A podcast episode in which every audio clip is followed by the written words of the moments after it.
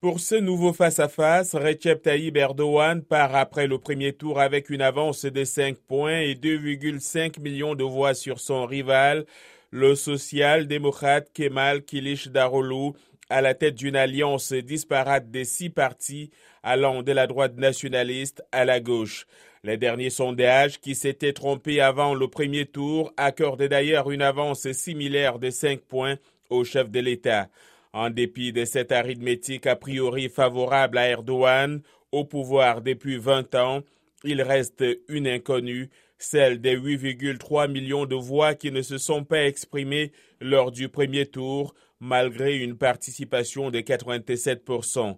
Déjà, la diaspora qui a pu voter jusqu'à mardi soir s'est davantage déplacée avec 1,9 million de bulletins contre 1,6 million au premier tour. Dans un communiqué, l'organisation Reporters sans frontières a dénoncé le déséquilibre des moyens dévolus à l'opposition pour se faire entendre quand le chef de l'État monopolise à lui seul les écrans de télévision.